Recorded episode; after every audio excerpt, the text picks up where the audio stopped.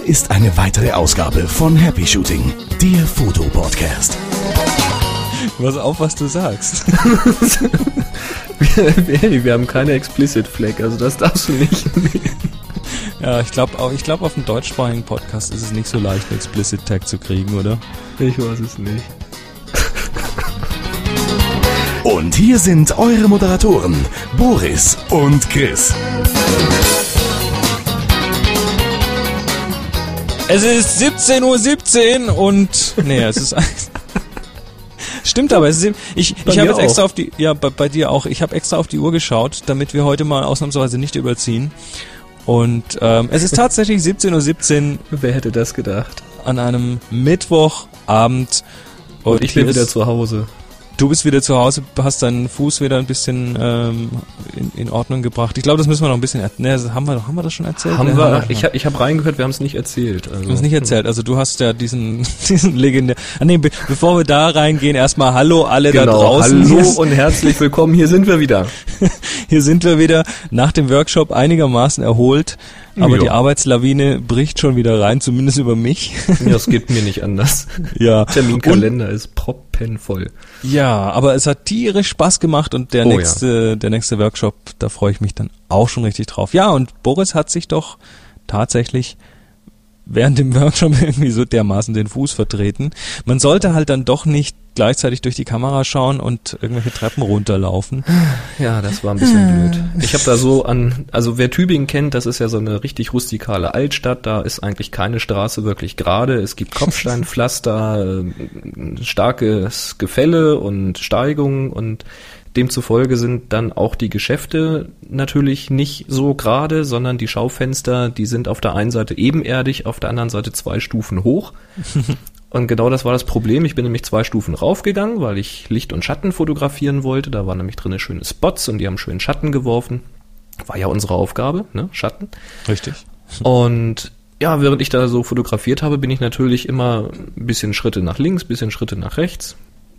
Ja, und irgendwann war ich fertig und guck noch so aus dem Augenwinkel und sehe eben noch genau eine Stufe und denke, ist ja auch logisch, ist ja jetzt hier schon flacher, weil ich bin ja weiter oben jetzt mhm. insgesamt. Und ouch. Es waren aber nicht eine, sondern es waren so ein und eine Viertel.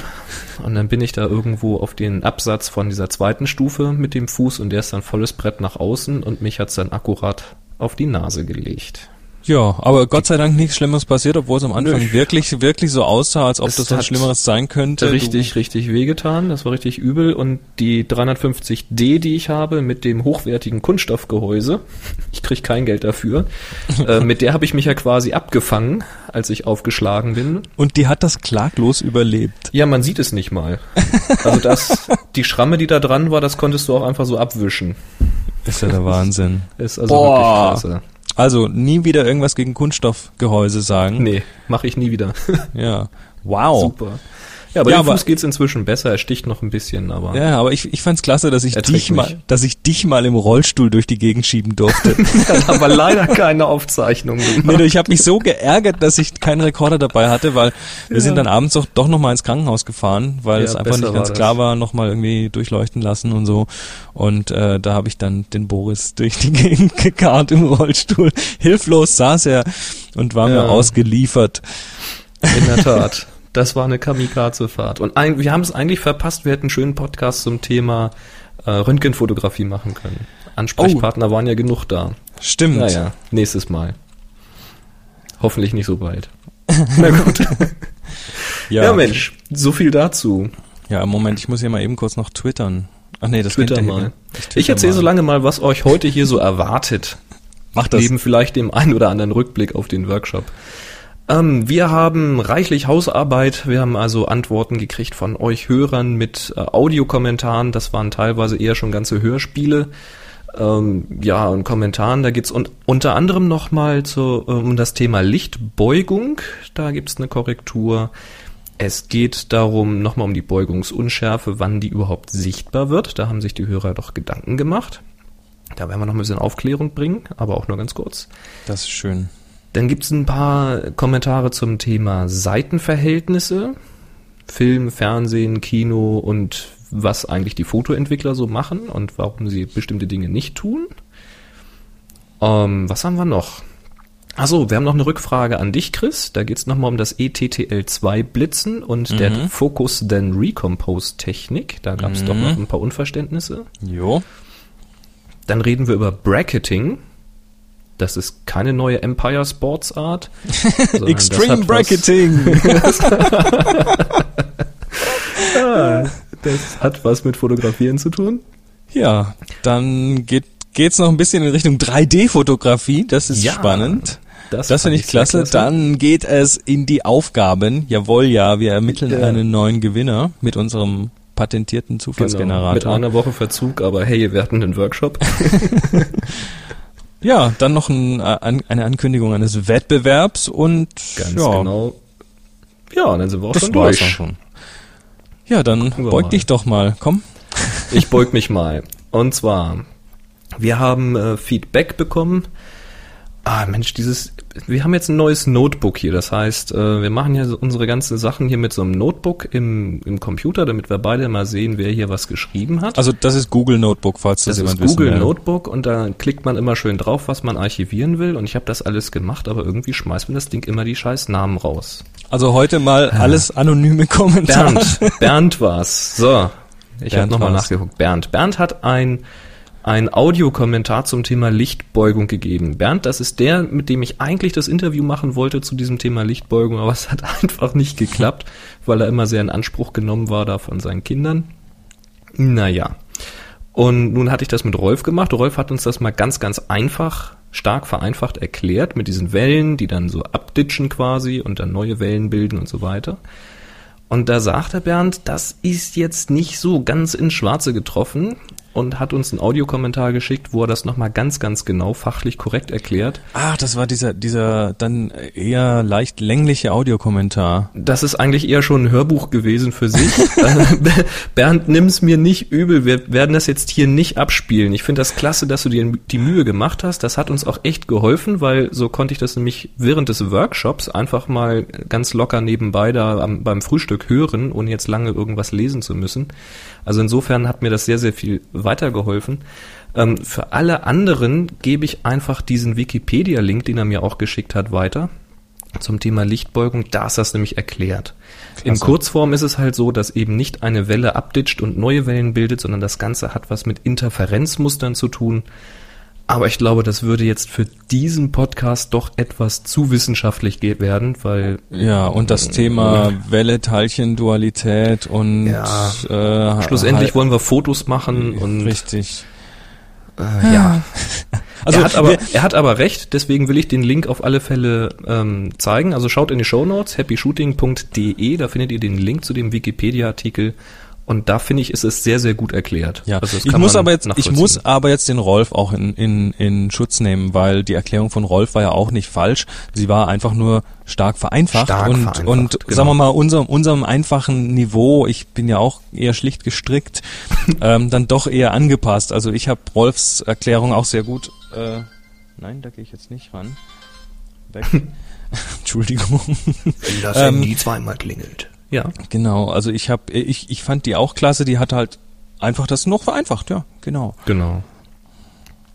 Gut, also wie gesagt, nehm's uns nicht übel, wir verlinken das und äh, ja, super für deine Mühe mit dem Audiokommentar, weil so konnte ich mir das mal in Ruhe anhören, weil das mit dem Lesen, das war immer nicht so zeitlich zu machen bei dem Workshop. Jo. Ja, und dann haben wir gleich noch einen Nachtrag zur Beugungsunschärfe. Auch da könnte ich jetzt nochmal nachgucken, wer das ist. Ich lade das mal im Hintergrund. Da hat sich nämlich jemand auseinandergesetzt und hat mal ausgerechnet. Und zwar war das der Stefan. Da haben wir es. Der Stefan hat Du kannst auch jetzt einfach, einfach ab jetzt irgendwie immer so nuscheln. Das war der Stefan. Stefan, Michael, da habe ich alle Standardnamen mit erschlagen. Nein, Stefan war's. Michael, wie viele Michaels hatten wir auf dem Workshop? Vier, glaube ich. Vier, ja, hm, tja. Okay, Super. weiter. Der hat halt ausgerechnet, ähm, Beugungsunschärfe schön und gut, hat sich das mal technisch rausgeholt, wie denn jetzt dieser Streukreis, der da entsteht, wie groß der ist und so weiter und meinte, das rein theoretisch dürfte das Ganze ja erst dann sichtbar werden, wenn jetzt der Licht von einem einzelnen Punkt auf dem Sensor nicht der einen Pixel. Licht. Was? Der Licht. Der Licht? Du hast gerade der Licht gesagt. Wenn der Lichtstrahl. Ach so. Also ich kürze einfach ab. Du das bist halt Licht halt etwas, etwas der, Mau Maulf. Ja, Maulf bin ich, genau. Ich fange nochmal an. Er hat sich Gedanken darüber gemacht, wie groß dieser Zerstreuungskreis ist und meinte, dass es erst dann sichtbar werden würde, wenn das Licht oder der Lichtstrahl von einem Punkt auf dem Sensor eben nicht einen Pixel, sondern mehrere Pixel trifft. Da hat er erstmal recht. Solange mhm. das alles in einem Pixel bleibt, ist das Bild natürlich erstmal nicht unschärfer als vorher auch. Ja, und dann hat er ein bisschen hin und her gerechnet und rauf und runter, das will ich hier gar nicht alles wiedergeben. Ähm, kann ich jetzt so als Laie auch gar nicht nachvollziehen, aber da würde sich da schon Gedanken gemacht haben. Und da meint er, dass es jetzt theoretisch und in grober Abschätzung, ich zitiere ihn hier, ab einer Blende oberhalb von 6.5 Beugungsunschärfe bei einer Canon 20D und das hat dann wieder mit der könnte. Pixelgröße zu tun. Genau. Und das ist eben wieder bei verschiedenen Kameras verschieden. Der Sensor hat ja eine bestimmte Größe, da ist eine bestimmte Anzahl von Pixeln drauf, die haben einen gewissen Abstand zueinander und genau. daraus kann man sich das errechnen. Und er sagt, bei einer 5D, da sind die Pixel größer, deswegen rauscht sie auch deutlich weniger. Also der Unterschied ist da bei einer 20D sollen es 6,5, was ist das, Pikometer? Müh. Müh. Müh. Ja, wie auch immer. Und bei der 5D sind es halt 8 Müh. Ähm, ja, also weniger Rauschen und auch größere Abstände. Ja, und da sagt er, dass in der Theorie noch Blende 8 problemlos möglich sein sollte. Wie gesagt, das ist alles sehr, sehr theoretisch. Ähm, ich fand es aber ganz interessant, dass er sich mal Gedanken gemacht hat, ab wann ist es denn überhaupt praxisrelevant? Und ich setze da noch einen oben drauf und sage, äh, interessiert mich im Grunde genommen gar nicht. Ist nur gut zu wissen, wenn das Bild ein bisschen flauer ist, dass es daran liegt und nicht an einem selber. Aber wenn ich Blende 11 brauche, weil ich diese Schärfentiefe nun mal eben haben möchte, dann stelle ich die eben ein. Ja, also ist, ich, ich hm. möchte jetzt auch nochmal an den Workshop erinnern, weil da war wirklich genau diese technischen Details nie das Thema, sondern es ging darum, nee. schöne Bilder zu machen. Genau. Und selbst wenn dann mal eins ein klein bisschen flauer rauskommt als das andere, solange das toll komponiert ist und, und was Tolles zeigt, passt das. Und wir hatten schon einen relativ großen Monitor und selbst ja. der hat ja nur, weiß ich nicht, 1, wie viel Megapixel oder sowas. Ja. Also das Bild wird ja noch drastisch runtergerechnet, selbst wenn man es ausdruckt. Naja, also Gut. das sollte man nicht zu ernst nehmen. Aber trotzdem mal ganz interessant, dass das eben durchaus auch vom Sensor abhängt, ab wann das denn wirklich sichtbar wird. Genau. Gut zu wissen. So, und jetzt hören wir mal rein, was uns der Bernd so erzählt. Hallo Boris, hallo Chris. Ich wollte noch mal kurz ein bisschen was sagen zum Seitenverhältnis in der Fotografie und zum Schärfen von Bildern. Zum Seitenverhältnis ganz kurz ein bisschen Betrachtung der Geschichte. Angefangen hat es natürlich mit Glasplatten, mit Großformatglasplatten, 8 x 10 Zoll oder 4 x 5 Zoll. Dann kam Rollfilm mit typischen Seitenverhältnissen von 6 x 6 cm, 6 x 7, 6 x 8, 6 x 9 und später dann auch so exotische Panoramaformate wie 6 x 17. Daneben gab es natürlich immer den Kinofilm, 35 mm, mit einem Seitenverhältnis von 2 zu 3. Ja, und aus Gründen der Bequemlichkeit und um immer noch kleinere Kameras zu bauen, hat man einfach Kinofilm in Fotoapparate eingelegt und äh, damit das Negativformat nicht gar so klein war, hat man auch hier Seitenverhältnis von 2 zu 3 gewählt. Für ein Kino bietet sich natürlich immer ein flacheres Format an, weil die Leute eben wie auf einer Theaterbühne hin und her gehen, aber sich sehr wenig nach oben und unten bewegen normalerweise. Ja, was ist ein ideales Seitenverhältnis? Auf dem Workshop hatten die Teilnehmer ja wohl teilweise ausprobiert, was so ein typisches Gesichtsfeld ist von einem Menschen und sind drauf gekommen, dass das wohl ungefähr 2 zu 3 ist. Aber ich finde das für Fotografie gar nicht so wichtig. Man will ja nicht immer das ganze Gesichtsfeld abbilden, sondern man will das Objekt und das Motiv möglichst gut abbilden. Und wenige Motive haben tatsächlich ein Seitenverhältnis von 2 zu 3. Gerade Porträts zum Beispiel oder Gebäude ähm, sind eher quadratisch als ähm, 2 zu 3. Und deswegen gilt zum Beispiel im Mittelformat als Idealformat für Porträts auch das Format 6 zu 7, also 6 mal 7 Zentimeter.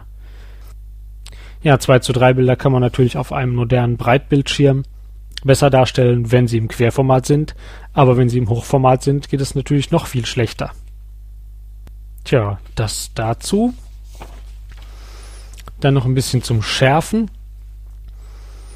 Öfter sieht man das gerade in den Fotocommunities bei Flickr oder Photosig oder Fotocommunity, dass die Bilder zu stark geschärft sind. Das zeigt sich meistens darin, dass die um dunkle Bildteile drum, die direkt an helle Teile grenzen, zum Beispiel an den Himmel, so ein Halo drumherum ist, ein heller Streifen im Himmel um dunkle Gebäude zum Beispiel. Ja, die häufigste Technik zum Schärfen von Bildern ist natürlich das Unscharfmaskieren oder die Unschärfe-Maske, englisch Unsharp Masking, oft als USM abgekürzt. Das ist eine Technik, die eigentlich aus der analogen Dunkelkammer kommt. Man hat dort zusätzlich zum Original Negativ noch ein zusätzliches transparentes Positiv gemacht, was ganz leicht unscharf war, aber dieselbe Größe hatte wie das Original Negativ.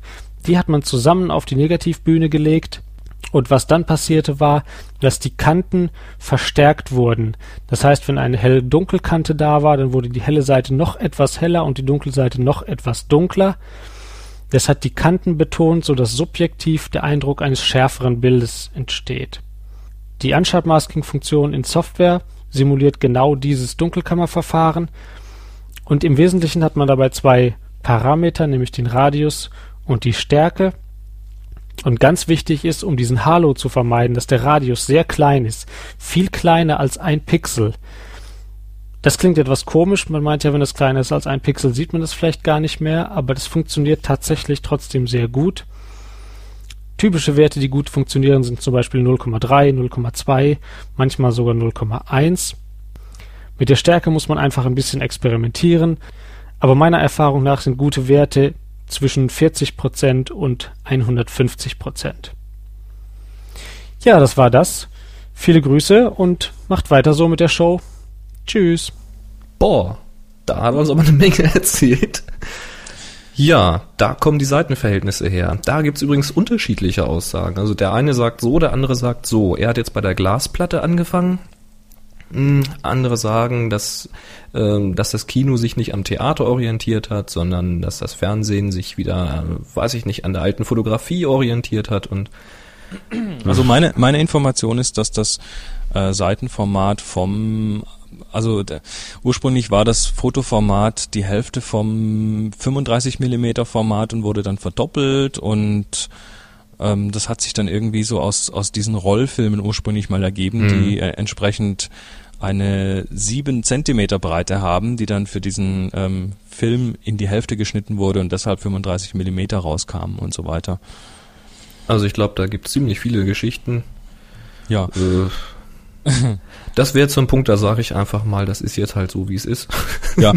ähm, Aber interessant fand ich es mit den, ähm, es gibt im Grunde genommen nicht das perfekte Format, wie er sagt, also Mittelformat Porträts 6 zu 7, ähm, weil da ist es halt schlicht anders gewesen. Mhm. Ähm, zum, zum Schärfen noch, da hätte ja. ich auch noch eine Anmerkung. Also ja, es ist tatsächlich so, diese Flickr und sonstigen Geschichten, wenn die Bilder runterrechnen, die knallen da manchmal noch so eine Standardschärfung drauf, mhm. was man dann eben an diesen, an diesen Halos oder an diesen, ja, an diesen weißen Rändern ja, so Geistersäume. Mhm. Geistersäume heißt das. Mhm. Weiß ich nicht, habe ich mir jetzt gerade ausgedacht. ähm, ja, und Unscharfmaske ist da ein ganz bewährtes Mittel, eben auch wie schon gesagt, aus der Dunkelkammer kommt das und ist heute auch in Software klasse umgesetzt. Ähm, der Unscharfmaskenradius kleiner ein Pixel, also den, den passe ich normalerweise immer an die Stärke der Schärfe an. Mhm. Weil, beziehungsweise der Unschärfe, das kann man sich auch anschauen, wenn man eine harte Kontrastkante hat und da mal reinzoomt, wie viel Pixel das ungefähr sind. Mhm. Ähm, Mache ich aber meistens frei Auge. Und zum Schärfen, es gibt ungefähr zehn verschiedene Philosophien. Also das ist so eines dieser Themen, wo es dann doch sehr kontrovers oft wird, weil der eine sagt, ich mache auf jeden Fall ein High-Pass-Sharpening und der andere schärft nur mit Unscharfmaske. Ich trenne den hellen und den dunklen Bereich der Unscharfmaske gerne auf, auf zwei mhm. Layer, wo ich dann eines äh, auf ähm, Abdunkeln und das andere auf Aufhellen setze. Und dann kann ich nämlich den dunklen Teil des Halos und den hellen Teil des Halos separat beeinflussen und oft ist es so, dass man dann den dunklen Teil kräftig reindrehen kann, ohne dass es auffällt. Und den hellen, den kann man dann entsprechend etwas weniger machen, hat trotzdem eine tolle Schärfung und hat damit auch volle Kontrolle über die, über die Halos. Also da gibt's Methoden ähm, zum mhm. Abwinken, da könnte man eine komplette Show damit füllen. Also Aber das so wollen wir heute nicht. Nee, das wollen wir nicht. Also da hast du ja auch schon mal bei Tips from the Top Floor was gemacht, da in dieser Photoshop Corner, glaube ich, war mhm. das. Hab, hab ich gemacht. Das findet man auch unter tipsfromthetopfloor.com slash PSC für Photoshop Corner. Genau, da habe ich es mal erklärt, meine Methode oder mhm. meine Lieblingsmethode. Ähm, da haben wir auch auf dem Workshop das mal den Teilnehmern ein bisschen gezeigt in, im Photoshop-Überblick und das ähm, ja, hat auch ganz gut Anklang gefunden. Aber wie gesagt, das ist auch meine, auch meine Methode, ist nicht das Allheil, Allheilmittel. Und den Radius, den wähle ich dann oft auch aus in Bezug auf das Material, was ich da schärfen möchte, weil wenn ich zum Beispiel irgend, irgendeinen einen Baum habe mit ganz vielen kleinen Blättchen und so weiter, ist das eine völlig andere Geschichte, als wenn ich einen Himmel mit Wolken schärfen möchte oder manchmal mache ich das also sogar so weit zum Exzess, dass ich Teile des Bildes auf die eine Art und andere Teile auf die andere Art schärfe. Ja. Also das kann man treiben bis gehört, zum ja. Umfallen. Ähm, muss man aber nicht unbedingt. Also so tief bin ich da auch noch nie reingegangen. Also was ich meistens mache, ist, ich fange mit der Unschärfmaske an und guck einfach, wie sich das auswirkt auf dem Bild. Gehe halt im Zweifel ein bisschen weniger stark zur Sache. Und äh, wenn das nicht klappt, da gibt's auch noch so ein Smart Sharpening im, im Photoshop.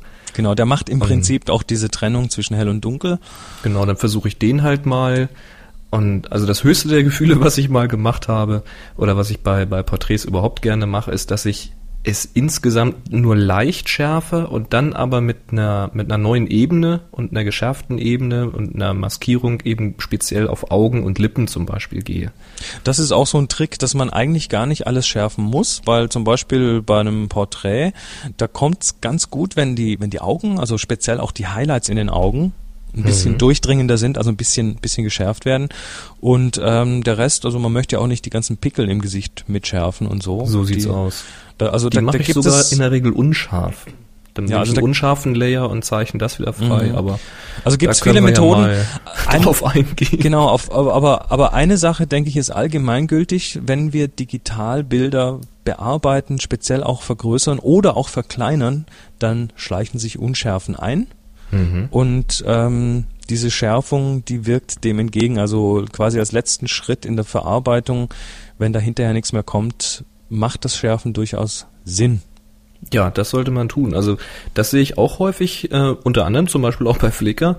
Da sieht nämlich dann die Vorschau, dieses kleine Bildchen, das sieht gar nicht schlecht aus, aber wenn man dann sagt, alle Größen und guckt sich dann mal die höchste Auflösung an, was ja dann die Größe ist, die der Kunde da hochgeladen hat, ja, dann sieht das Bild irgendwie ziemlich flau und unscharf aus. Mhm. Und das kommt einfach daher, wenn man jetzt halt irgendwie ja so acht bis zwölf Megapixel Foto hat und rechnet das dann irgendwie runter auf eine Tausender Auflösung, äh, dann sollte man wenigstens nochmal äh, nachschärfen, wie stark, wie gesagt, es hängt ein bisschen von dem Motiv ab, ob das eher flächige Sachen sind oder ob da eher viele Details drauf zu sehen sind. Ja, das Aber wenn man es nicht tut, dann sieht's halt alles ziemlich wischiwaschi aus. Das hängt auch ein bisschen davon ab, wo nachher das Bild verwendet wird. Also wenn wir es nur online auf dem Bildschirm haben, ähm, dann ist es die eine Geschichte. Wenn wir es drucken wollen, kann man es unter Umständen nochmal anders handhaben. Und wenn es auf ein riesen Plakat will, dann, dann funktioniert das, was auf einem kleinen Bildschirm funktioniert, auch nicht mehr unbedingt. Dann hast hm. du aber wieder das Problem, so ähnlich wie beim kalibrierten Bildschirm. Der eine Bildschirm ist ein bisschen schärfer, speziell die Flachbildschirme, ähm, die, da kann man ja oft noch eine Schärfung einstellen für ich den Bildschirm sagen, selbst. und dann, dann richtig böse. Dann, dann, dann siehst du oft gar nicht genau, wie das jetzt rauskommt. Also ja. ich, ich habe mir quasi hier mal so mein, meine Baseline gesucht, also äh, das auch mal auf anderen Bildschirmen angeschaut, was ich da verbrochen habe, um einfach mal auch ein Gefühl dafür zu bekommen, wie viel ist denn gut und wie viel ist denn nicht gut. Also ähm, vertraut nicht immer dem, was ihr da seht, sondern checkt das ruhig auch nochmal auf einem anderen Monitor ab oder mhm. und so weiter. Naja, okay. Das, das sind übrigens gerade diese TFT-Displays, wo du dann solche ähm, hier Fernseheingänge, Videoeingänge und sowas hast. Mhm die haben meistens dieses Schärfemenü und das ist echt tödlich, wenn man das einstellt und damit dann Bildbearbeitung betreibt. Muss man übrigens mal im Fernsehen beobachten. Also speziell ist bei, egal alles, was im Fernsehen kommt, wird nochmal nachgeschärft. Das, das geht durch so eine Standardschärfung äh, durch. Also ähm, achtet da mal drauf, das, das sind teilweise dermaßen starke Halos bei irgendwelchen mhm. ähm, dunklen Dingen vor weißem Hintergrund. Cool. Da hast du nämlich, das ist meistens ja noch für Röhre gemacht. Ja. Weil die Röhre ja auch etwas verschwommener alles sonst darstellt. Und wenn du dann dieses Fernsehprogramm auf einen von diesen High High-End TFT Super Crystal Clear Displays anguckst, die dann auch nochmal nachschärfen. Dann haut's dich dann, rückwärts um. da stehe ich immer im Geschäft und denke, toll, hier wandern irgendwelche weißen Linien durchs Bild. Aber ob ich das schön finde und ob ich das kaufen möchte, weiß ich auch nicht so genau. Junge, Junge, Junge. Na, wie dem auch sei.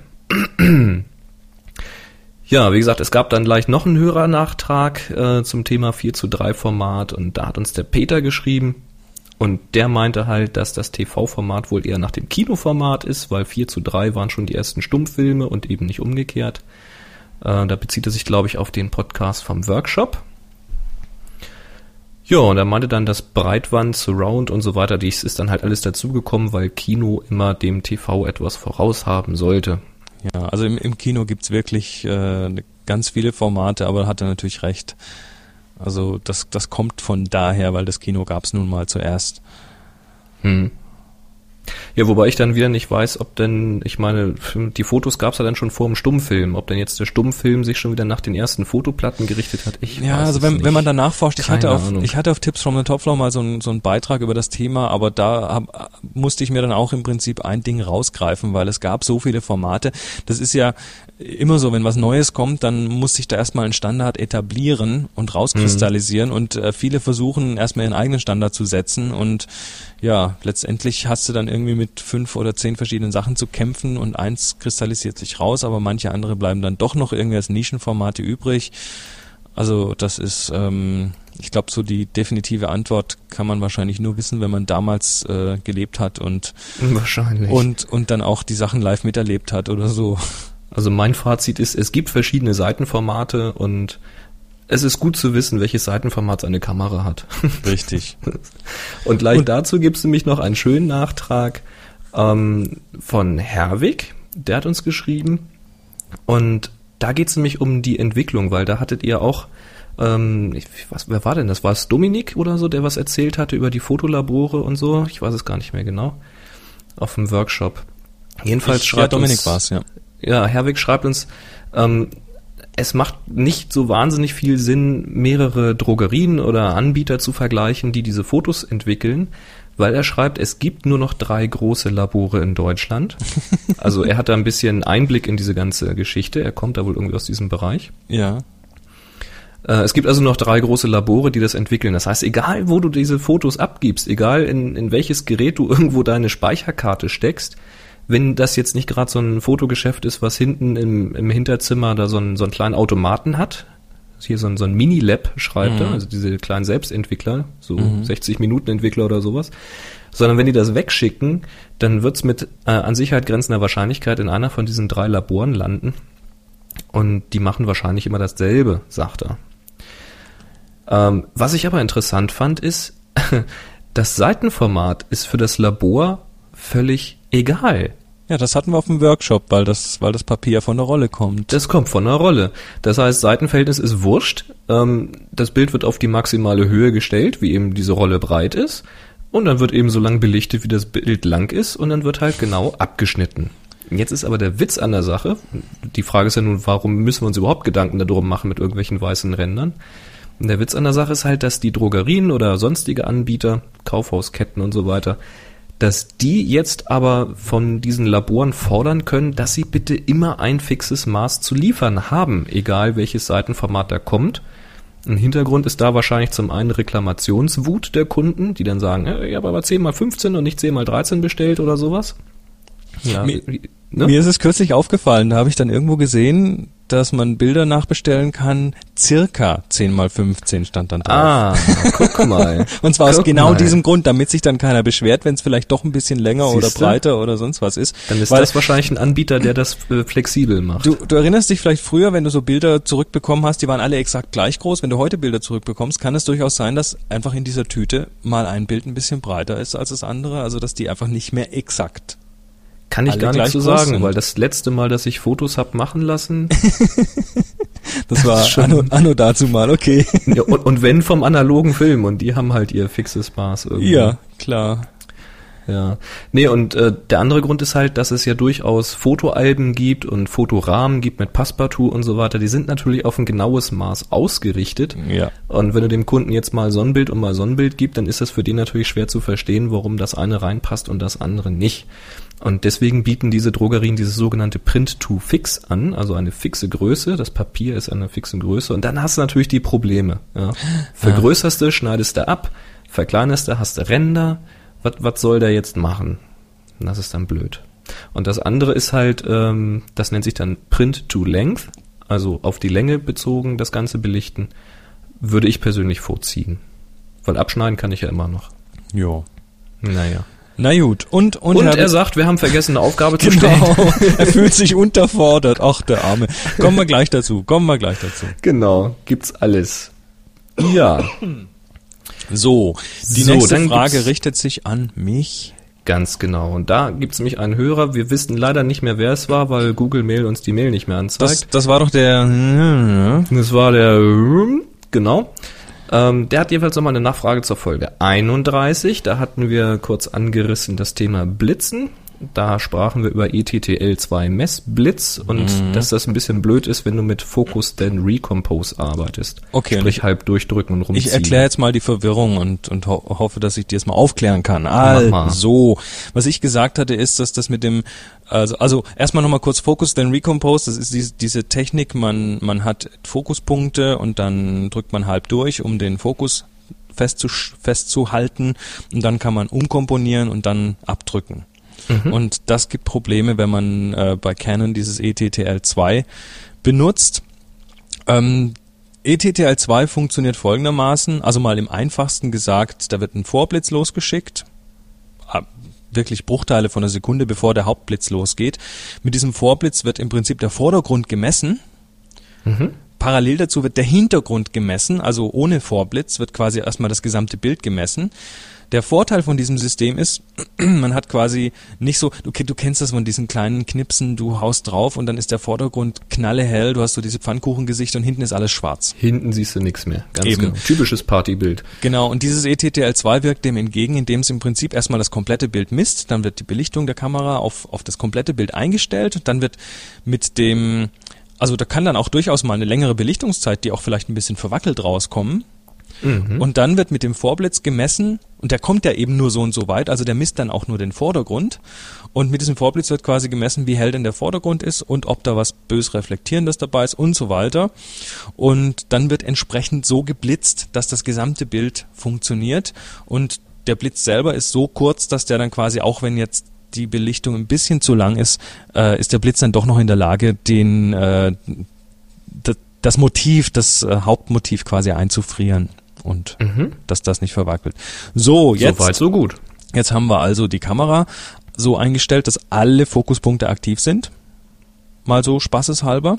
Okay. Dann drücken wir drauf, die Kamera, also drücken wir halb drauf, dann macht die Kamera ihren Fokus. Sprich, die Kamera weiß, welche Dinge auf dem Bild liegen unter den Fokuspunkten und weiß damit auch den Abstand zu diesen Dingen. Das ist ganz wichtig, weil der Blitz ja mit zunehmendem Abstand weniger wird, also nicht mehr, nicht mehr so wirksam ist. Das Licht geht ja, geht ja da, oh, kubisch, glaube ich. Oder? Ist wurscht. Es ist auf jeden, auf jeden Fall geht's Es rapide wird schwächer, bergab. je weiter weg irgendwas ist. Genau. Jetzt kommt wieder ich, ich die Mathe Nulpe. Naja, ähm, also der misst quasi das, dann, dann schickt er den Vorblitz los und dann ist gut. Jetzt Mhm. Ist das alles schön und gut, wenn ich die Kamera nicht bewege, weil dann die Kamera weiß, welches Subjekt auf dem Bild sich unter welchem Fokuspunkt befindet und wie hell das ist und wie weit das weg ist. Und wenn ich jetzt die Kamera drehe, also dann, dann habe ich quasi plötzlich eine Diskrepanz zwischen den, zwischen den vorherigen Abstandsmessungen unter den Fokuspunkten und was da entsprechend drunter liegt. Und dann kann der vorblitzen, solange er will. Er misst dann aber immer noch mit Gewichtung auf den ausgewählten Fokuspunkten. Das heißt, der Also Vorblitz. ganz, ganz krasser Fall wäre jetzt, du bist irgendwo in einer Kneipe und hältst einfach mal auf die Menschenmenge. Richtig. Jetzt hast du eine Belichtungsgemessen. Jetzt drehst du dich einfach mal um 180 Grad drum und misst quasi oder äh, blitzt jetzt mitten in die andere Richtung. Richtig. Da ist aber vielleicht viel mehr Licht und schon ist das Bild überbelichtet. Genau, aber wie gesagt, also die Kamera weiß, durch die Fokuspunkte, die es beim halb runterdrücken des, des Auslösers quasi festlegt, weiß die Kamera, hier sind meine wichtigen Dinge, hier ist mein Vordergrund, hier sind meine Subjekte auf dem Bild. Mhm. Und wenn ich dann rumgehe, dann macht er die Blitzmessung, die Vorblitzmessung, quasi mit Gewichtung auf diesen einzelnen Punkten, die da vorher mhm. ausgewählt wurden. Und da unter diesen Punkten befindet sich jetzt was ganz anderes. Und damit kommt das ganze Ding durcheinander. Soweit, so gut. Das heißt, ähm, schlicht und einfach mit ETTL2 geht diese, diese Umkomponierung, fokussieren und dann weiter komponieren, geht einfach nicht mehr so richtig, sondern ähm, deshalb, wenn ich Blitz benutzen muss, wenn ich diesen ETTL2 benutzen muss, dann stelle ich in der Regel alle Fokuspunkte ein. Normalerweise habe ich nur den mittleren Fokuspunkt aktiv, mhm. so wie es ganz viele machen, damit ich auch immer Kontrolle habe, worauf ich fokussiere, dann eben umkomponiere und so weiter. Wenn ich mit Blitz fotografieren muss, dann ist die Methode, die funktioniert, alle Fokuspunkte aktiv machen, hoffen, dass die Kamera den richtigen auswählt. Die nimmt immer das, was am nächsten ist. Ja, also mhm. die, ja, die, Kamera nimmt sich immer das, was am nächsten ist. Also mein, mein Lieblingsbeispiel mit den Bäumen, durch die man durchfotografiert und dahinter steht die Kuh auf der Wiese und dann oder werden die Bäume oder das Schaf in deinem Fall oder das Pferd oder was weiß ich. Ähm, dann dann äh, werden die Bäume scharf, weil die sind näher und darauf wird scharf gestellt, weil die sich unter dem Fokuspunkt befinden. Ja. Also da muss man einfach dann auch im Display der Kamera schauen, beziehungsweise im Sucher, weil dann entsprechend ja die Kamera einem so kurz, kurz mal die Fokuspunkte anblinkt, die dann auch Blinkt aktiv sind. Kurz auf, ja. Da sollte man Und reingucken, auch wenn jetzt Leute irgend, aber haben wir schon drüber gesprochen. Genau. Also wenn, wenn du Leute irgend, irgendwelchen Weiden stehen hast und da hm. schönen Bäumen, die so runterhängen da, die Weidenzweige, dann wundert man sich, warum die Person unscharf ist, ja, weil ja. irgendwo auf so einem Fokuspunkt so ein Blättchen da vorne im, ja. im Vordergrund aber, war. Aber generell, es funktioniert ja. einfach am besten, wenn man nicht umkomponiert, sondern wenn man dann alle Punkte aktiv macht und draufhält. Hilft es denn, die Belichtungsmessung zu speichern? Ähm, mit der Sterntaste? Ja, nein, eigentlich auch nicht, weil die, der, der Fokus, den du machst, der ist ja auf der anderen Stelle gespeichert Mhm. Und die Fokuspunkte merkt er sich ja. Der weiß ja dann, ah, hier sind meine wichtigen Sachen. Und wenn du dann weiter drehst, quasi, also dich um das Bild umkomponierst mhm. und dann bei Canon standardmäßig die Sterntaste drückst, äh, dann blitzt der den Vorblitz halt dann los, aber auch in die falsche Richtung. Okay. Ähm, es, puh, das müsste ich jetzt mal probieren. Dummerweise meine 5D hat keinen eingebauten Blitz mehr. Und ich, bin, und ich benutze einen manuellen externen Blitz. Ich habe gar kein ETTL2 hier. Ähm, ah. Es müsste theoretisch funktionieren, wenn du den Fokus durch halb runterdrücken feststellst. Ja. Dann in dieser Position auch mit der Sterntaste den Vorblitz auslöst und dann okay. umkomponierst. Das müsste man mal probieren. Aber da das würde allerdings auch nur dann klappen, wenn du jetzt nicht gerade irgendwo ein spiegelndes Gegenüber hast, und durch das Umkomponieren dann ins Nichts blitzt quasi. Ja, ich meine, das also ET es wird dann es wird bedingt funktionieren wahrscheinlich. Also Canon Canon behauptet ja auch, dass ETTL2 schlau genug wäre, um dann auch äh, massiv reflektierende Dinge zu erkennen, die dann ja. äh, normalerweise die Belichtung etwas ähm, ja aus dem Gleichgewicht bringen würden, weil dann zu viel Blitz da zurückkommt. Aber ähm, also ich, ich, ich muss zugeben, ich fotografiere seit längerem, wenn mit Blitz, dann habe ich den Blitz von der Kamera weg. Ich mache das manuell, sprich ich, mhm. ähm, ich stelle den Blitz von Hand ein, sag ihm, was er tun soll. Und also ich, ich arbeite einfach ganz anders. Ich benutze diese Vollautomatik beim Blitzen überhaupt nicht mehr. Na gut. Na gut. Vielleicht mal Thema für einen fortgeschrittenen Workshop. Schauen wir mal. Mit Sicherheit, das ist ganz interessant, ja. Das war, das war eh ein spannendes Thema. Also da haben sich viele drüber gefreut, über Studiofotografie. Wo wir gerade bei Belichtungsthemen sind. Ich habe hier eine Frage aus dem Chat, die so ein bisschen in eine ähnliche Richtung geht. Vielleicht können wir da ganz kurz drauf eingehen. Machen wir. Äh, Stichwort Konverterringe. Wenn man zum Beispiel einen Zweifach-Telekonverter verwendet, mhm. muss man dann quasi auch die Blende verdoppeln, um die gleiche Menge Licht zu bekommen? Ähm, das ist unterschiedlich. Also es. Also es ist jetzt nicht so, dass, dass die doppelte Brennweite dann auch irgendwie eine, eine Halbierung der Blende bedeutet. Oder eine Verdoppelung, je nachdem, wie man sieht. Mhm. Das muss nicht generell so sein. Also da, da muss man einfach mal lesen, was auf dem Konverterring draufsteht, beziehungsweise was der Hersteller sagt. Aber ich habe so ein Ding nicht, kann ich nichts so also sagen. Also ich, ich hatte mal, ich habe so Zwischenringe für Makros gehabt und da ist das durchaus so, dass du halt weniger Licht hast. Also ich habe ich hab sowas, ich habe einen Zweifachkonverter, äh, von Kenko und der ist das jetzt? Ach ja, genau, der, der ähm, ändert nicht die Blende. Also mein Objektiv sagt mir nach wie vor noch, ich habe Blende 2,8. Aha. Aber das bekommt weniger Licht. Was ja eigentlich verständlich ist. Weil der Konverter da ja was tut. Also der, das Natürlich. ist nicht nur einfach nur ein Ring, sondern da ist eine Optik drin, da sind Linsen drin und so weiter. Meine, die Brennweite ändert sich ja durchaus. Also. Und die also Brennweite ändert sich, also da tut sich was. Und mhm. die, ähm, die Geschichte, die ich dann aber in der Regel dann tue, ist, ich, ich verlasse mich auf die Blendenautomatik. Also ich habe ich hab Blende an, ich stelle die Blende ein und lass, lass die Kamera die Zeit okay. auswählen mhm. und dann, ähm, dann tut das schon. Also da habe ich noch nie ein Problem gehabt mit Belichtung. Und wenn ich ein Problem mit Belichtung habe, dann wird manuell gearbeitet, ganz einfach. Mhm. da bin ich der Boss, dann sage ich der Kamera, was sie tun muss. Richtig so. Und wo wir bei Blenden sind, auch wenn wir super Übergänge heute, das kommen wir mal zu unserem, zu unserem absoluten Hauptthema heute eigentlich, nämlich Stichwort Bracketing. Was ist das? Fragt uns der Benedikt. Mhm. Der schreibt nämlich, hallo Boris, hallo Chris, hallo Benedikt. Ich habe mir vor kurzem ein Buch zu meiner DSLR gekauft. In diesem wird eine gewisse Aufnahmetechnik namens Bracketing erwähnt. Jetzt werde ich leider aus der Erklärung des Buches nicht besonders schlau, was das denn wohl nun genau ist könnt ihr also vielleicht im nächsten Podcast, das ist der jetzige, ein bisschen darauf eingehen und erklären, was es genau ist und bei welchen Situationen es einzusetzen ist, wie es technisch funktioniert und so weiter. Ja, Tja, das können wir. Das können wir sogar ganz einfach.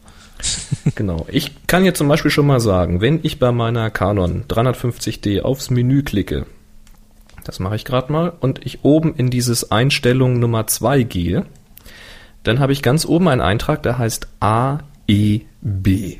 Richtig. Und das, Und das ist das Auto Exposure Bracketing.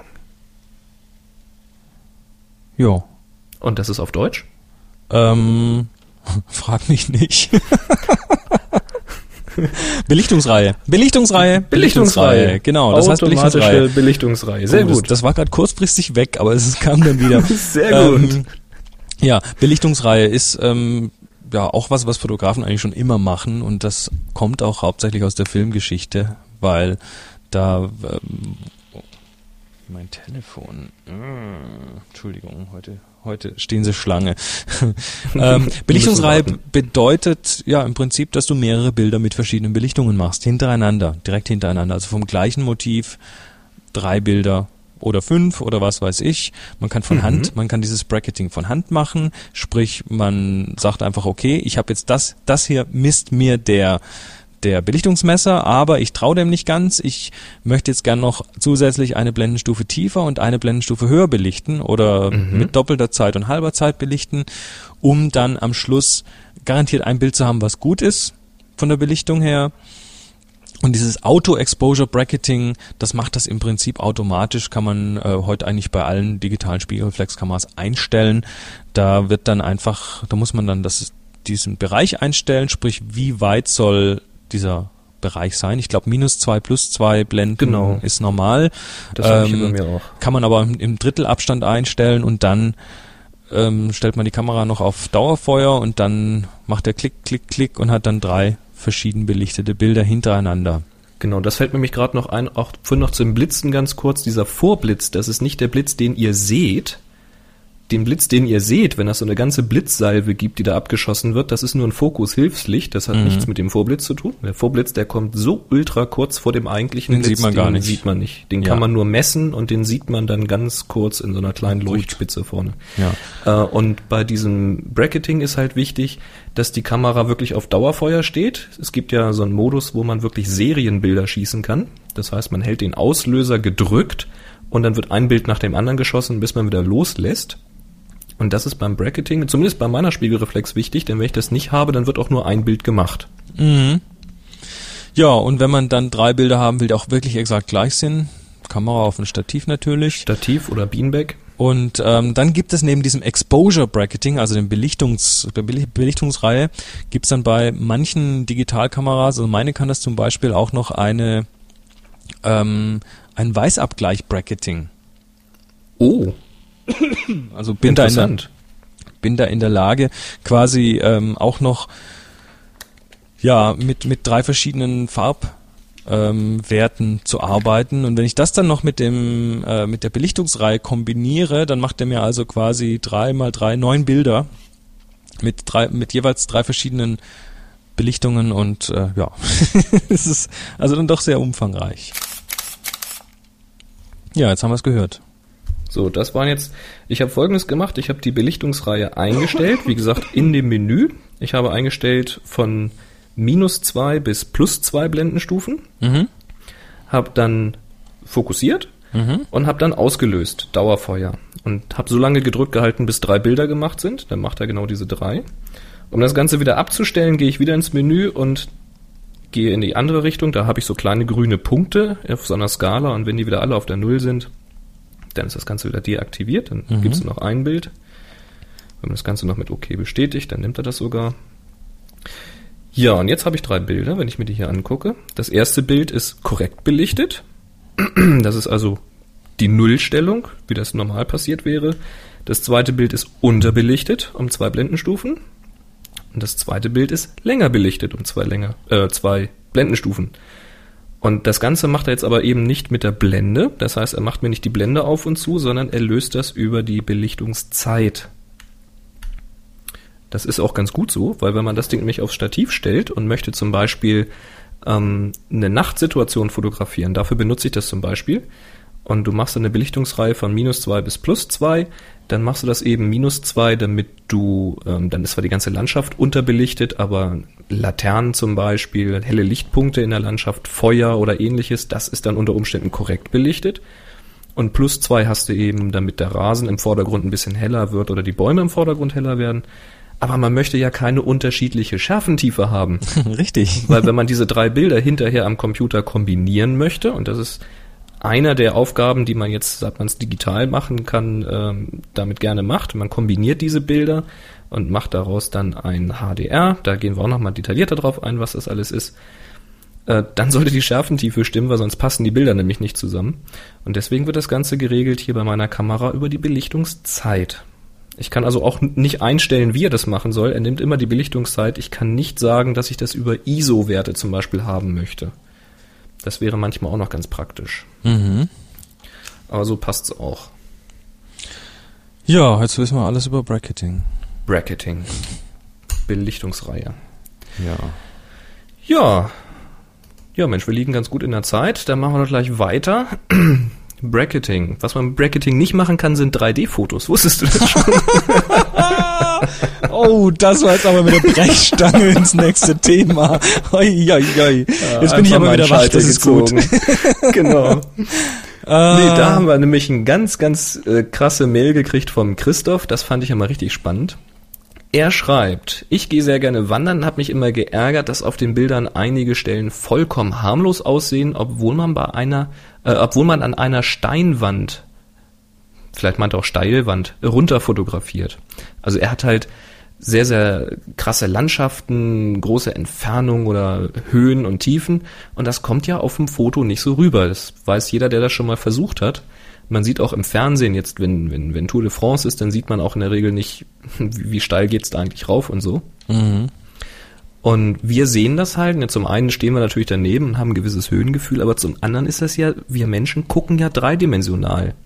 Und wer bei Flickr mal guckt in der HS Bilderflut, wir haben ja verlinkt die Bilder vom Workshop, HS Workshop 01 ist das Tag, da seht ihr ein Bild, da seht ihr eine ganze Reihe von Workshop-Teilnehmern, wie sie sich ein Auge zuhalten und das war Chris Aufforderung, taucht doch mal rein in die Welt der Kamera, nimmt die Landschaft doch mal zweidimensional wahr. Und das geht am einfachsten, indem man sich einfach mal ein Auge zuhält. ja, da gibt's auch ein schönes Bild auf Flickr davon. Genau, wie, die, wie die ja. halbe Gruppe da sitzt, genau. das, das ist halt sehr, sehr krass. Und der Christoph hat sich gedacht, das muss doch auch anders gehen. Man muss doch auch der Kamera sagen können, guck doch mal mit zwei Augen. Und tatsächlich, es gibt sogar spezielle 3D-Kameras, die gab schon zu Zeiten von meinem Opa.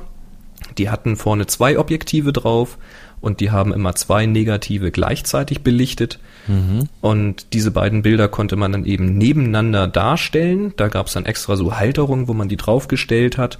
Die hat man sich dann quasi vor die Nasenspitze gehalten und in der Mitte war eine Trennwand, sodass jedes Auge auch nur ein Bild sieht. Hm. Und das ist dann quasi so, als ob man durch ein Fernglas oder sowas guckt, wo ja auch jedes Auge eine eigene Vergrößerung hat. Und dann hat man wieder ein schönes 3D-Bild. Und je weiter jetzt diese Linsen auseinander liegen, je weit man die auseinander macht, desto, oh, jetzt klingelt auch bei mir das Telefon. Egal. Des, desto 3D-iger Desto 3D-iger wird das. Das heißt, desto weiter in der Entfernung kannst du noch Tiefe wahrnehmen. Und das ist auch der Grund, warum bei der Bundeswehr teils diese ganz großen ähm, Ferngläser sind, wo du richtig vorne hast du das, die beiden Gucklöcher, wo du reinguckst und dann gehen die so ganz weit auseinander, sieht so ein bisschen aus wie so, wie so Fühler von einer Hornisse oder so. Mhm. Und dann hast du irgendwie Meter auseinander oder so und dann guckst du wieder geradeaus und das ist, damit du eben auf viele hundert Meter Entfernung noch eine Tiefenstaffelung hast. Ja, und er hat sich gesagt, das muss doch auch einfacher gehen und da hat er einen Trick genommen, weil er sagt, als ich mal in einem 3D-Kino einen 3D-Film gesehen habe, dachte ich mir, sowas muss auch mit Fotos möglich sein. Lange Rede, kurzer Sinn. Ich habe einfach mal nachgefragt, wie so ein Film produziert wird und das lässt sich eins zu eins auf Fotos übertragen. Und er schreibt weiter. Erstens, zwei Fotos machen. Die Kamera beim zweiten Bild leicht nach rechts verschieben. Und wie viel, das kann nur die Erfahrung zeigen. Also im Klartext, man stellt sich hin, macht ein Bild und dann macht man einen kleinen Schritt nach rechts und macht noch ein Bild. Also dafür gibt's unter anderem im Fotozubehörhandel auch spezielle 3D-Schienen, wo man dann quasi mit einer Kamera kann man einstellen, wie weit man die verschieben möchte, dass die auch wirklich schön parallel verschoben wird. Sehr schön. Dann gibt's also mhm. richtig Zubehör dafür sogar. Kannst du wahrscheinlich direkt aufs Stativ montieren und dann hast du saubere Stereoaufnahme. Geht, geht natürlich nur bei nicht bewegten Dingen. Wird sonst schwierig, ja. Dann hast du Bewegung gleich mit drinne. Also für Landschaften aber auf alle Fälle oder Gebäude halt. Ne? Ja. Museen zum Beispiel auch, habe ich schon mal Fotos von gesehen. Ja, und dann gibt's jetzt mehrere Wege und er sagt jetzt, sein zweiter Schritt, diese Bilder in Photoshop laden und das linke Bild auf einer separaten Ebene über das rechte legen. Und drittens, seine Aktion darüber laufen lassen. Er hat nämlich eine Photoshop-Aktion gemacht und ähm, das macht das Ganze, macht das irgendwie in Rot-Grün und legt das Ganze übereinander und dann kann man sich das Ganze mit einer 3D-Brille, mit so einer Rot-Grün-Brille, die kriegt man bei Optikern zum Beispiel, da kann man sich das dann ansehen. Ähm, diese Photoshop-Aktion, die hat er uns auch mal geschickt. Äh, Christoph, wenn du das hier hörst, vielleicht hast du einen direkten Download-Link für die Hörer, dass wir das direkt verlinken können. Ähm, oder du gibst uns mal eine E-Mail-Adresse, die wir weitergeben können an die Hörer, dann machen wir das in den nächsten Shownotes, falls da jemand Fragen hat. Beziehungsweise in die Shownotes für diese Show können wir das ja nachtragen. Genau, wenn du dich das. jetzt noch meldest, genau, dann schreiben wir das noch rein. Dann könnt ihr einfach direkt Kontakt mit Christoph aufnehmen, wenn ihr da Fragen habt und da vielleicht gemeinsam das Ganze noch weiterentwickeln. Finde ich jedenfalls sehr, sehr spannend. Ähm, das ist eine Möglichkeit, 3D-Bilder zu machen. Die sind halt dann in Graustufen eben dieses Rot-Grün-Ding, das hat man früher viel gemacht, so der weiße Hai und sowas gab's da.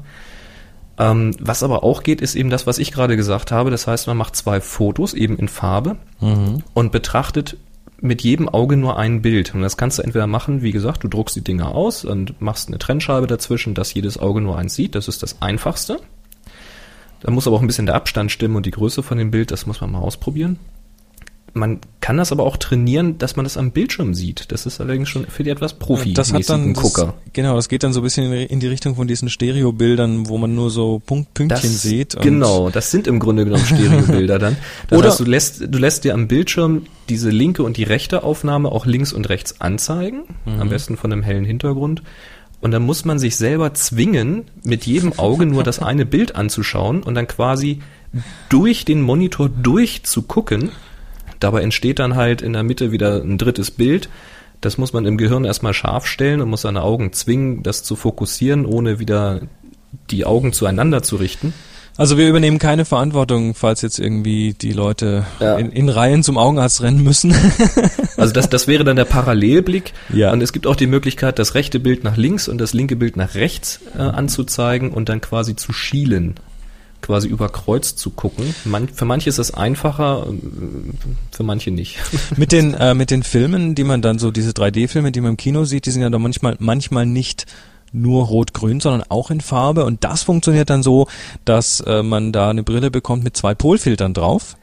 Und diese, genau. diese Polfilter sind dann quasi 90 Grad zueinander polarisiert und die zwei Bilder werden dann auf die Leinwand auch mit 90 Grad zueinander stehender Polarisation projiziert und dann sieht man eben auf dem einen Auge nur das eine Bild und auf dem anderen nur das andere.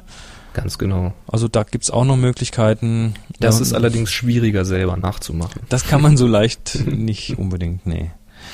Ja, prima. Christoph, vielen Dank. Also wie ja. gesagt, schick uns nach Möglichkeit irgendwo entweder einen Link, wo, wo wir die Leute hinschicken können für deine Aktion oder vielleicht deine E-Mail-Adresse, dass die Leute dich anschreiben können, wenn sie diese Aktion genau. haben. Ich wollte jetzt nicht einfach seine E-Mail-Adresse rausgeben, die er uns geschickt hat, nicht, dass nachher da Tausende. Können wir doch, Anfragen können wir doch. Seine E-Mail-Adresse ist. genau. Nee, nee, lass mal. Vielleicht hat er eine spezielle Adresse dafür. Mal gucken.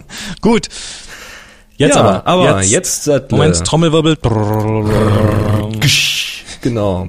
HS Scharf war die Aufgabe. Und wir haben euch eine Woche länger zappeln lassen. Wie gesagt, wegen des Workshops. Wir konnten auf dem Workshop, wir hatten eigentlich keine Zeit, jetzt noch einen Gewinner zu ermitteln da. Oder uns die Bilder genauer anzugucken. Deswegen eine Woche Verspätung. Na, konntet ihr euch über Ostern ausruhen.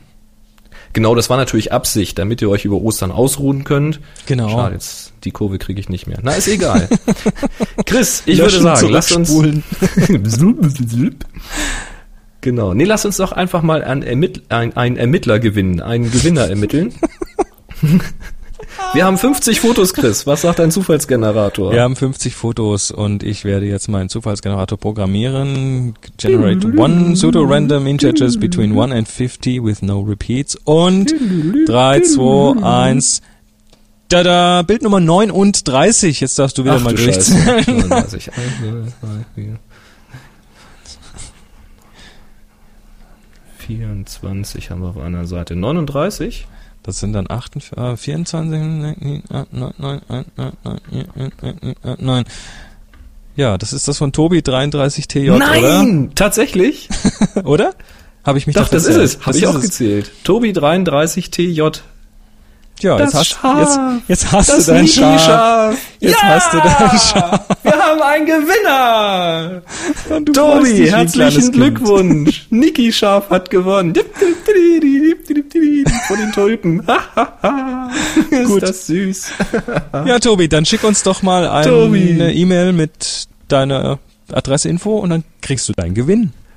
Genau. Du schickst uns deine Adresse und sobald ich deine Adresse habe, schicke ich dir ein Buch eine Enzyklopädie. Und zwar das Buch iTunes und iPod. Das hat uns der Gerald besorgt. Der hat das mit zusammen mit der Charlotte, was seine Lebensgefährtin ist, geschrieben. Das ist erschienen im O'Reilly Verlag. Und was hat iTunes und iPod, was hat das zu tun mit unserem äh, Foto-Podcast? Das hat eine ganze Menge damit zu tun, weil man nämlich mit iTunes und iPod ganz hervorragend Podcasts hören kann. Und mit den aktuellen iPods kann man auch ganz hervorragend Bilder archivieren unterwegs oder sich auch angucken. Und in diesem Buch, da wird wirklich alles erklärt.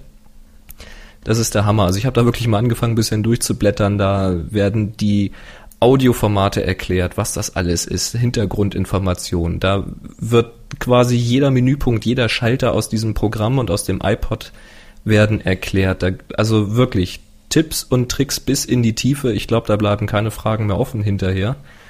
Das sind teils sehr, sehr banale Dinge, wo man sagt, ja gut, das hätte ich jetzt auch so herausgefunden. Und manchmal sind das Sachen, wo man sagt, hey, das wusste ich ja noch gar nicht, dass das auch geht. Ähm, ja, absolut empfehlenswert.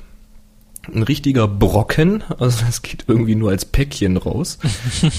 äh, ja, es ist zu schwer für so einen, für so einen Maxi-Brief oder eine Buchsendung. Wiegt irgendwie über ein Kilo, also ja. Oh. oh. Ja, das kostet ein bisschen was, das zu verschicken, aber für euch tun wir doch alles. Ja.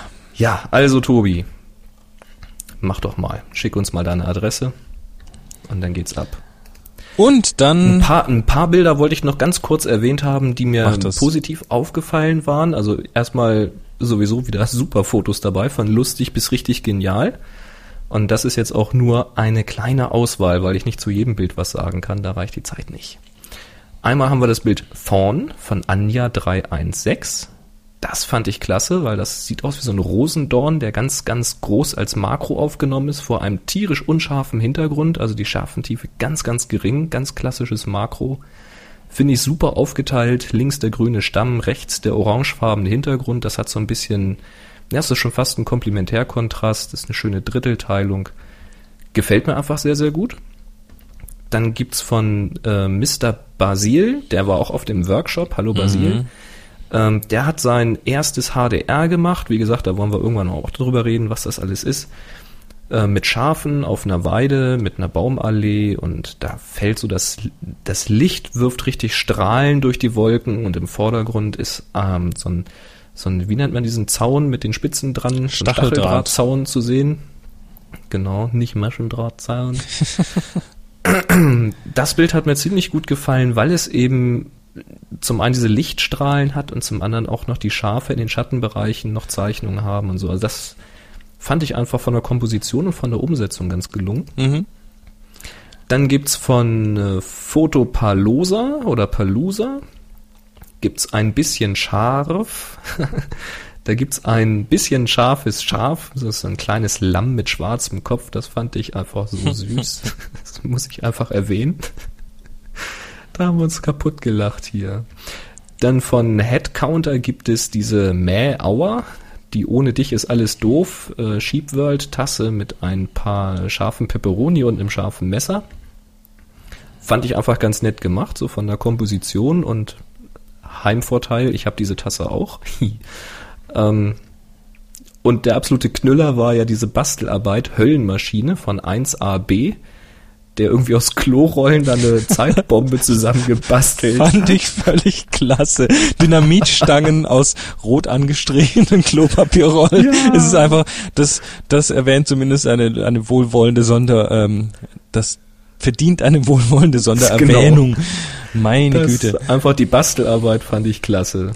Ja, super. und, und Michael, ähm, so schön das Bild auch ist mit dem kahl rasierten Kopf und Gesicht, ich hätte dich ja fast nicht wiedererkannt, aber äh, da steht hier in deinen Exif-Informationen, dass du hast das Bild am 19. September 2004 gemacht. Das trifft natürlich voll daneben. Ups, wir das wollen, ist ein bisschen alt. Wir wollen ja dann schon äh, aktuelle, neu gemachte Bilder, sonst hat die Aufgabe ja gar keine Wirkung.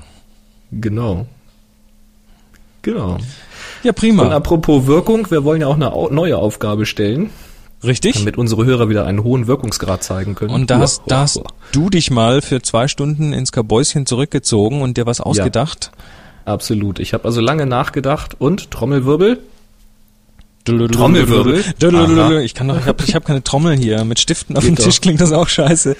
Ach, ich könnte meine Trommel holen, das dauert jetzt zu lange. Neue Aufgabe ist einsam.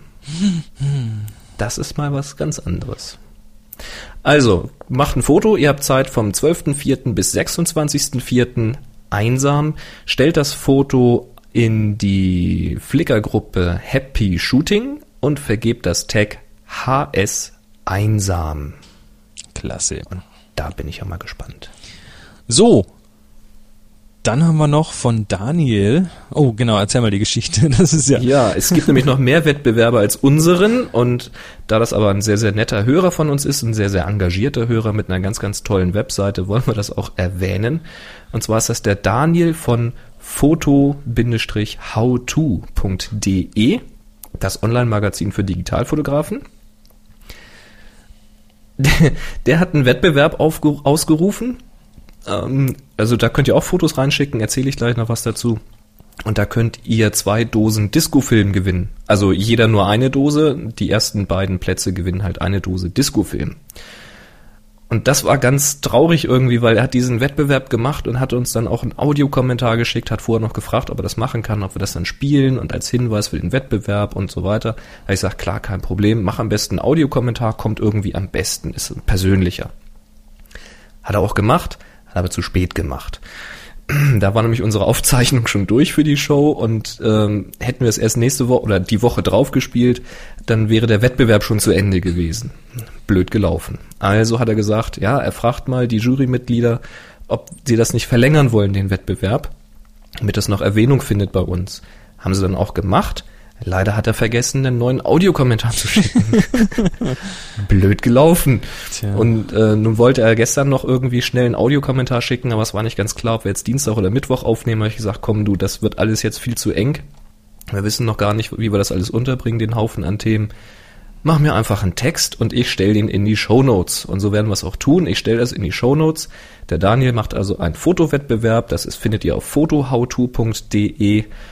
Und äh, ja, das Stichwort, äh, blub, nee, Wie war das? Also man kann sie hinmailen, die Fotos. Also Oder man kann sie auch hinschicken, die Fotos per Post, also wer das nicht per E-Mail machen möchte.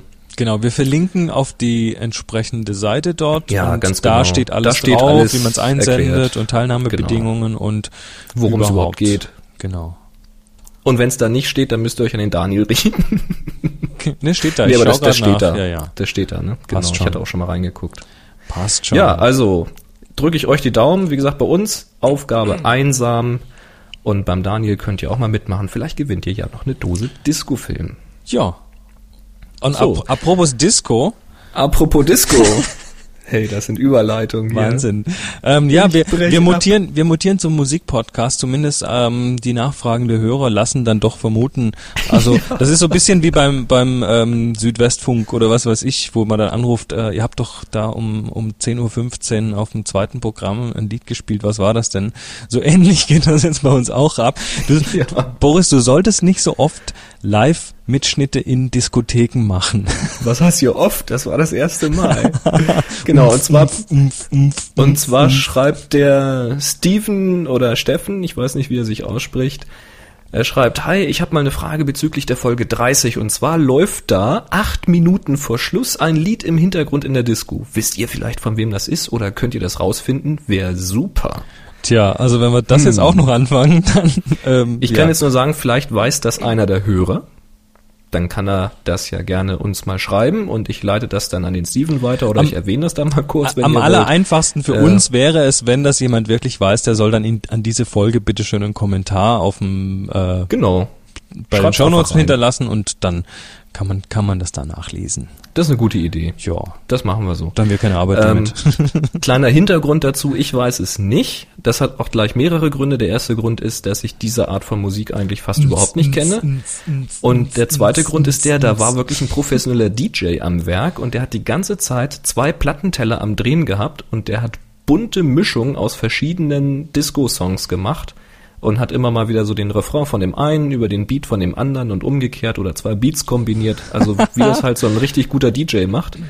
Äh, Also keine Ahnung, ob das überhaupt ein Lied oder ob das zwei Lieder sind. Keine Ahnung, weiß ich nicht. Ein Mashup. Naja, warum auch nicht? Ja, ging ziemlich gut zur Sache da. Ja, aber gut zur Sache geht's auch jetzt weiter, weil jetzt werde ich gleich was essen. Ja, und ich werde gleich die Show editieren und hoffentlich dann auch rechtzeitig für Donnerstag noch auf den Server stellen. Tja, Aber das hat ja bisher auch immer geklappt. Ja, dann Mensch, da sind wir durch. bleibt uns gewogen. Just in time. Ja, und Ja, hat Spaß gemacht wieder mit euch. War hier ja wieder im Chat, war nicht so viel los, aber immerhin. ja, Ja, ich würde sagen, dann macht mal fleißig Fotos. Und Die wir, Wettbewerbe, wo ihr mitmachen kann, habt ihr jetzt ja. und wir machen uns fleißig an alle möglichen anderen Dinge. Ganz genau. Also. Fett was vor. Nochmal, info, info at happyshooting, die E-Mail-Adresse, die Website www.happyshooting.de Den Chris findet ihr auf www.tipsfromthetopfloor.com. und den Boris findet ihr auf nsonic.potspot.de, n-s-o-n-i-c.potspot.de. In diesem Sinne, Ja. drei, 3, Zwei, 2, eins. 1. Happy Shooting. Ja.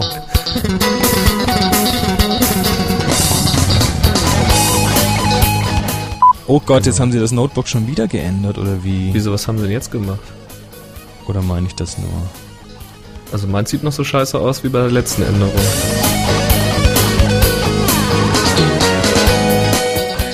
Hast dich übrigens gut erholt? Schweine im Weltall. Ja, geht.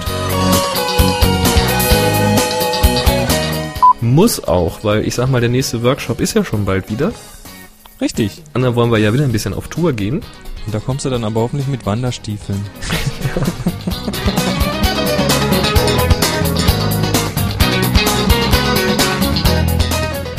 Und an, vor allen Dingen anschließend, direkt im Anschluss an den Workshop, fahre ich ja mit Tanja in den Reiturlaub. Oh ja gut, da brauchst du die Füße nicht. Da sitzt du auf dem Pferd, da lässt du ja nur baumeln, oder? Ja, denkst du. da, musst, da musst du ja den Steigbügel und erstmal rauf aufs Pferd, weißt du?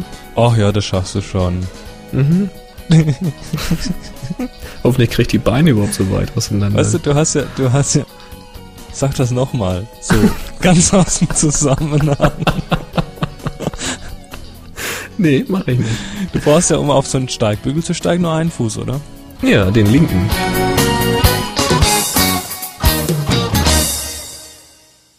Hast, hast du denn mal hast du denn mal reingeguckt in das Notebook?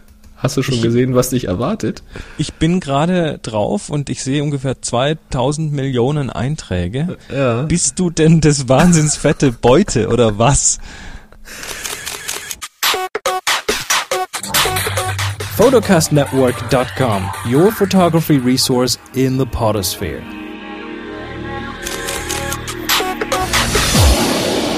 photocastnetwork.com